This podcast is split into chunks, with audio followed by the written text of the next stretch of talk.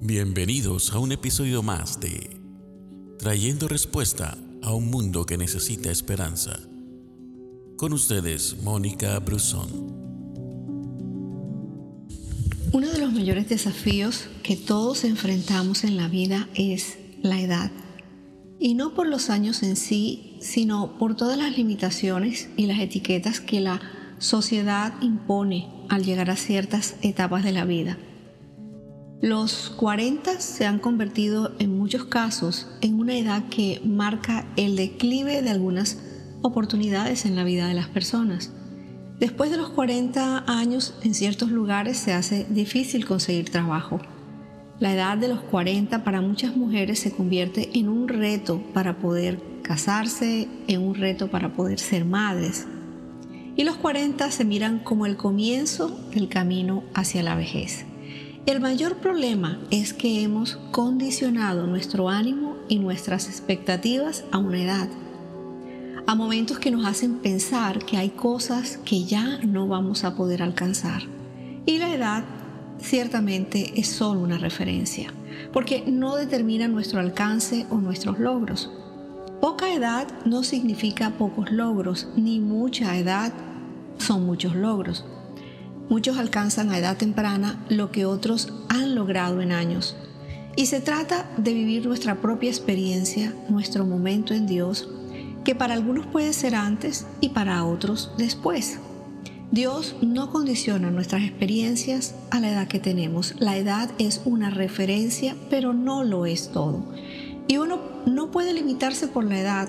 Recuerda que la etiqueta de la edad es un obstáculo que la sociedad o que uno mismo se impone. Para superar nuestras limitaciones es bueno recordar que no es edad, es capacidad. Cuando David se fue a enfrentar a Goliat, el rey Saúl le dijo, no vas a poder matarlo, tú eres todavía muy jovencito y él ha sido guerrero toda su vida.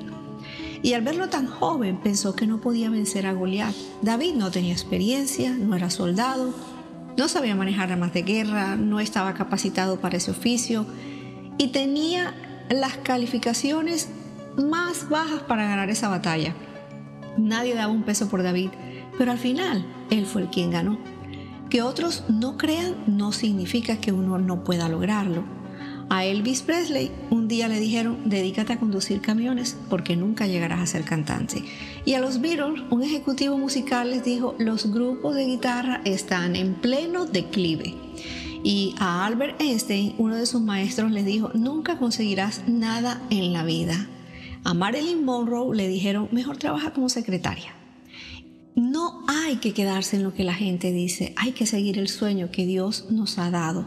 La gente no es quien tiene la última palabra. No siempre lo que la gente dice es lo más acertado. No todo lo lógico es lo más acertado. Felipe, por ejemplo, y los 800 denarios para alimentar a los 5000, ese es un ejemplo de todo lo que hemos estado hablando. Eso era lógico, pero no acertado. Con David todo el mundo se equivocó. Había mucha lógica pero no fue acertado porque la edad no lo es todo ni la experiencia tampoco. Y muchas veces el que menos parece, ese es. Y muchas veces el que se ve más débil es el más fuerte. El más tímido es el más elocuente. El más pequeño es el más grande. El más calmado puede que sea el más inteligente o diligente. Así era David, no parecía, pero él era. No tenía la edad, pero tenía el coraje. No tenía la experiencia, pero tenía la disposición. No tenía la estatura, pero tenía el ánimo. No tenía el conocimiento militar, pero tenía la fe. Y todo eso fue suficiente para ganarle la batalla al gigante. La edad es algo subjetivo. Lo que cuenta no es lo que se ve por fuera, sino lo que va por dentro. Gracias por escucharnos. No olvides compartir este audio.